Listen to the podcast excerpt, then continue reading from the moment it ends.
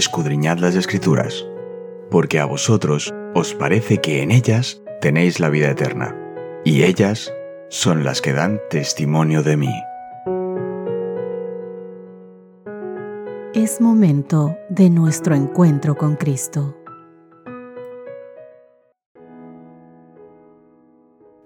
Hola, ¿qué tal? ¿Cómo estás? Qué gusto poder encontrarme contigo un inicio de semana más en nuestro estudio diario de la Biblia. Bienvenidos sean todos ustedes, que Dios os bendiga infinitamente. Para mí es un gran placer poder encontrarme nuevamente a través de este audio con todos vosotros. Nuestro título de estudio de esta semana, Bendito el que viene en nombre del Señor. Con esto quiero darte la inmensa bienvenida, un gran inicio de semana para todos vosotros. El título nos invita a memorizar un versículo de la Biblia y guardarlo en nuestro corazón. El Salmo 118, los versos 22 y 23. La piedra que desecharon los edificadores ha venido a ser la piedra angular. Obra del Señor es esto, es una maravilla a nuestros ojos. Sabéis, los salmos dan testimonio de las personas y de Sabéis que los salmos dan testimonio de la persona y el ministerio de Cristo. Casi todos los aspectos de su obra en el plan de salvación se ven en los salmos. De diversas maneras, queridos, la vida y la obra de Cristo están prefiguradas y predichas en ellos, a menudo con una notable exactitud. Los temas revelados en los salmos incluyen la divinidad de Cristo, su filiación divina, su obediencia, su celo por el templo de Dios, su identidad como buen pastor, la traición, sus sufrimientos, sus huesos que no fueron quebrantados, su muerte, resurrección, ascensión, sacerdocio y realeza. Todo está allí, como se prefijó muchos siglos antes de que Jesús viniera en carne y hueso. Y no es de extrañar, por ejemplo, que al hablar de su ministerio Jesús citara los salmos en su conversación con los discípulos camino a Emaús en Lucas capítulo 24, verso 44. Quería que ellos encontraran en los salmos la prueba de quién era Él. Algunos de los salmos que tienen un cumplimiento tipológico en Cristo son los salmos 24, el 45, el 72 y el 101. El rey y juez ideal. También el 88 y el 102 donde son oraciones del siervo sufriente de Dios. En todos los salmos, mediante los lamentos, acciones de gracia, alabanzas y el clamor en busca de justicia y de liberación de los salmistas, podemos tú y yo oír los ecos de la oración de Cristo por la salvación del mundo. Con esto en mente, mi querido amigo, abrimos el estudio de esta semana con el título El pastor divino y abnegado. Y para esto vamos a ver algunos salmos. Mientras hacemos la lectura de estos, te invito a que pienses cómo se describen en estos textos la relación entre el Señor y su pueblo. Presta atención. Vamos a leer el Salmo 23, por ejemplo, en primer lugar. Jehová es mi pastor, nada me faltará. En lugares de delicados pastos me hará descansar. Junto a aguas de reposo me pastoreará. Confortará mi alma, me guiará por sendas de justicia por amor de su nombre. Aunque ande en valle de sombras, de muerte, no temeré mal alguno, porque tú estarás conmigo. Tu vara y tu callado me infundirán aliento. Aderezas mesa delante de mí en presencia de mis angustiadores. Unges mi cabeza con aceite. Mi copa está rebosando. Ciertamente el bien y la misericordia me guiarán todos los días de mi vida, y en la casa de Jehová moraré por largos días. El Salmo 28, el verso 9. Salva a tu pueblo y bendice a tu heredad, y pastorealas y susténtales para siempre. Salmo 80, verso 1. Oh pastor de Israel, escucha, tú que pastoreas como las ovejas a José, que estás entre querubines y resplandece. Salmo 78, 52. Hizo salir a su pueblo como ovejas y los llevó por el desierto como un rebaño. Salmo 78, verso 53. Los guió con seguridad de modo que no tuvieran temor, y el mar cubrió a sus enemigos. Salmo 79, verso 13. y nosotros, pueblo tuyo y ovejas de tu prado. Te alabaremos para siempre, de generación en generación cantaremos tus alabanzas. Salmos capítulo 100, verso 3. Reconoced que Jehová es Dios. Él nos hizo, y no nosotros a nosotros mismos. Pueblo suyo somos y ovejas de su prado. Bien, la imagen del Señor como pastor, como te habrás dado cuenta, y del pueblo de Dios como ovejas de su prado, pone de relieve la guía y el cuidado sustentador de Dios para con su pueblo, así como también su dependencia de Dios para satisfacer todas sus necesidades. La imagen transmite la noción de cercanía entre Dios y su pueblo, porque los pastores, queridos amigos, vivían con sus rebaños y cuidaban de cada oveja individualmente. La imagen pastoral subraya también la propiedad de Dios sobre su rebaño garantizada por dos fuertes vínculos, la creación y el pacto. Salmos 95, versos 6 y 7 dice, Venid, adoremos y postrémonos, arrodillémonos delante de nuestro Hacedor, porque Él es nuestro Dios, nosotros el pueblo de su prado y ovejas de su mano, si oyereis hoy su voz. El Salmo 100, verso 3. Reconoced que Jehová es Dios, Él nos hizo, y no nosotros a nosotros mismos pueblo suyo somos y ovejas de su prado. El Salmo 28, verso 9 dice, Salva a tu pueblo y bendice a tu heredad, y pastorealas y susténtalas para siempre. También Hebreos capítulo 13, verso 20 dice, Y el Dios de paz, que resucitó de los muertos a nuestro Señor Jesucristo, el gran pastor de las ovejas por la sangre del pacto eterno. La imagen del pastor divino que conduce a José como a un rebaño del Salmo 80, el verso 1, alude quizás a la bendición que Jacob le dio a José, que presenta a Dios como el pastor de Israel y apela así a esta gran promesa y bendición del Génesis, capítulo 49, verso 24. Mas su arco se mantuvo poderoso y los brazos de sus manos se fortalecieron por las manos del fuerte de Jacob, por el nombre del pastor, la roca de Israel. Los reyes eran considerados pastores de su pueblo también. Segunda de Samuel capítulo 5 verso 2.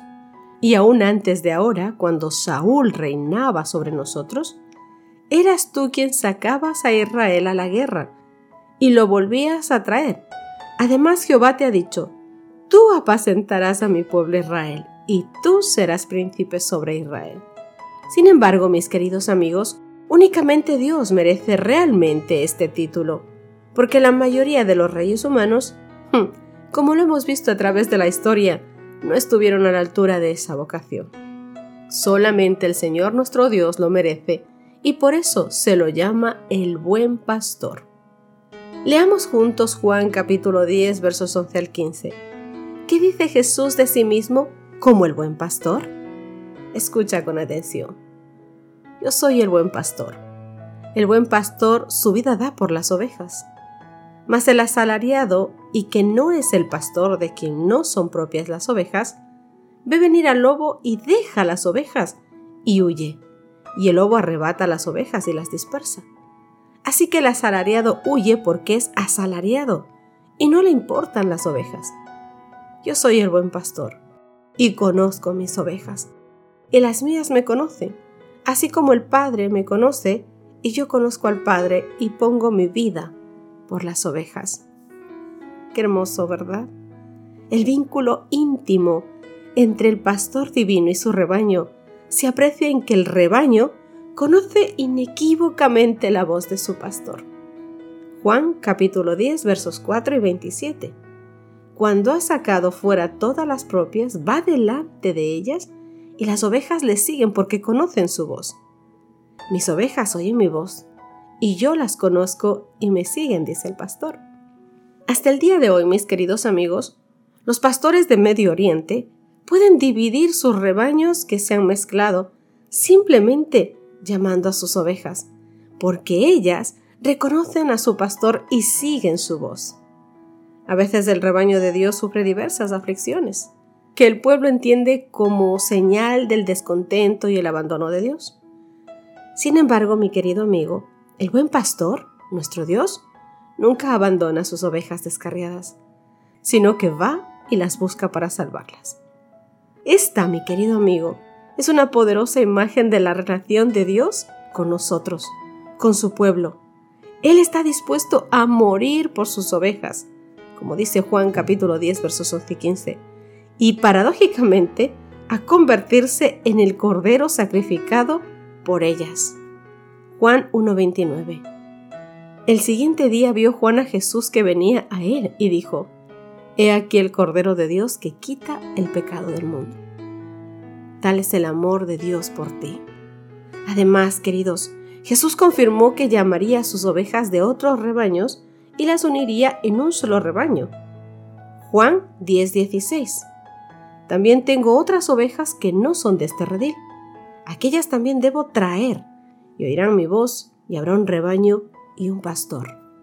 Piensa de qué manera puedes aprovechar a diario y en la práctica lo que se nos promete al tener a Jesús como un buen pastor.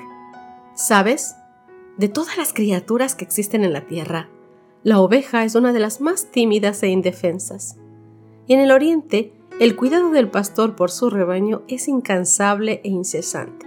Todo animal tiene alguna cosa en su, en su ser para poder defenderse. Las ovejas no. Las ovejas incluso cuando van al matadero van calladitas, no emiten ningún sonido.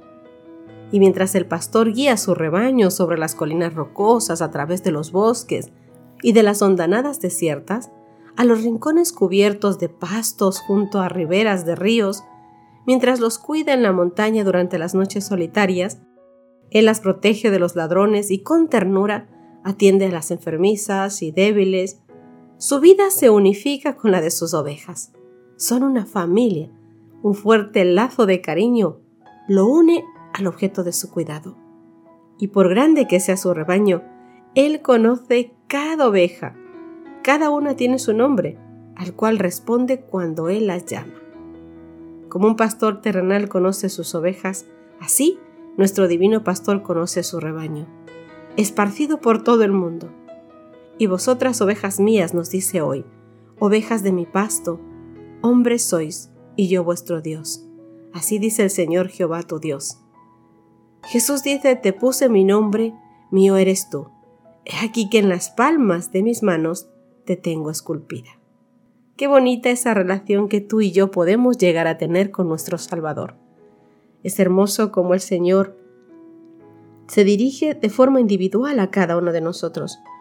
Conoce nuestros temores, conoce nuestras necesidades, conoce nuestros miedos, sabe perfectamente cómo somos. Con Él no necesitamos ponernos una máscara o cubrirnos de valentía cuando estamos llenos de miedo.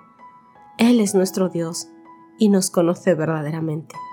Y aquel que lo tenga en su corazón como su Dios verdaderamente, conocerá su voz, escuchará su voz y volverá a Él siempre que Él la llame. Esperemos, queridos amigos, oremos y trabajemos porque nosotros podamos escuchar la voz de nuestro pastor.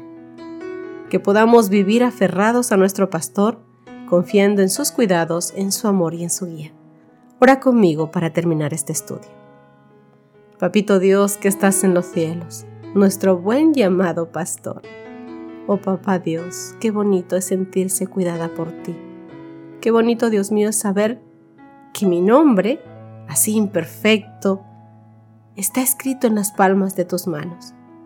Tanto me amas, Señor, que mi nombre está allí, y cuidas de mí, y ruegas por mí, y me cuidas.